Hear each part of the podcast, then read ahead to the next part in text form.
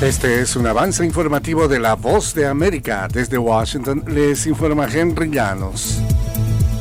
Mientras se acerca la fecha impuesta por autoridades de Georgia y empieza a delinearse la estrategia legal que seguirán el expresidente Donald Trump y otros 18 imputados, nos informa Celia Mendoza. La fiscal Fanny Willis le ha dado a los 19 imputados en el condado de Fulton hasta el mediodía del 25 de agosto para entregarse para ejecutar las órdenes de captura emitidas en su contra. Pero el abogado de Mark Meadows, quien fuera el jefe de gabinete de Donald Trump, pidió a la Corte Estatal remitir su caso a una Corte Federal. Por su parte, el exalcalde de Nueva York, Rudy Giuliani, también acusado, cuestionó el uso de cargos por crimen organizado presentados por la fiscal Willis, quien reveló su intención de adelantar el caso contra todos los imputados al mismo tiempo. Celia Mendoza, Washington. Los estadounidenses están profundamente divididos en proporción partidista en cuanto a opiniones sobre las acciones del expresidente Trump en los más recientes casos penales presentados en su contra, según muestra una nueva encuesta donde la mitad de los entrevistados dice que su presunto intento de interferir en el conteo de votos de Georgia fue ilegal. Dice que el 85% de los demócratas aprueban los cargos penales presentados por el fiscal Jack Smith.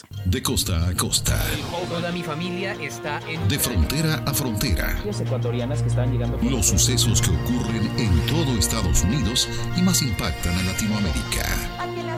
Estados Unidos al día. De lunes a viernes, la información con Tony Cano, desde La Voz de América en Washington, por su emisora local favorita en América Latina.